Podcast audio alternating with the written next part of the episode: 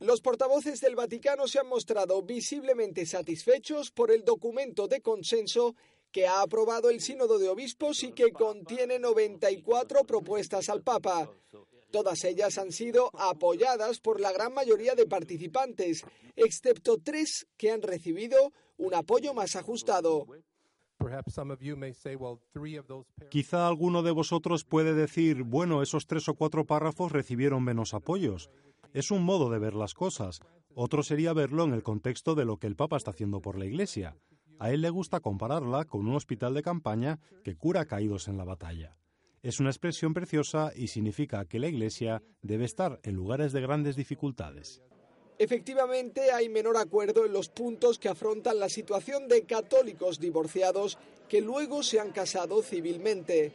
Quienes han votado en contra temen que una malentendida misericordia debilite la propuesta de fidelidad matrimonial.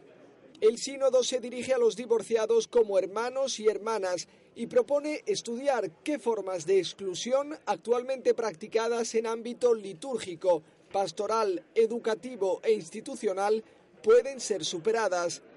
Se refiere, por ejemplo, a que los divorciados puedan ser padrinos de bautizo, profesores de religión o representantes de la diócesis sugiere que la situación de las personas divorciadas se valore según los criterios que propuso Juan Pablo II, como distinguir entre quienes han intentado sinceramente salvar el matrimonio, quienes han sido abandonados injustamente o quienes lo han destruido. Por otro lado, el sínodo propone también que los sacerdotes ayuden a estas personas a formarse la conciencia y a discernir en qué situación se encuentran ante Dios explica que la conversación con el sacerdote en el foro interno contribuye a la formación de un juicio correcto sobre lo que obstaculiza la posibilidad de una participación más plena en la vida de la Iglesia y sobre los pasos que pueden favorecerla y hacerla crecer.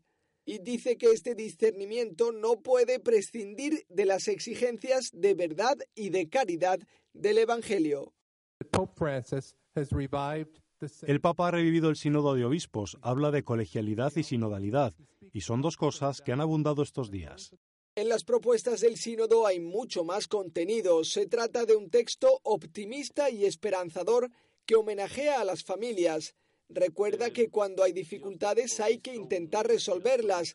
Dice que un pacto herido puede ser sanado y reconoce el testimonio de fidelidad de los divorciados que no se han vuelto a casar.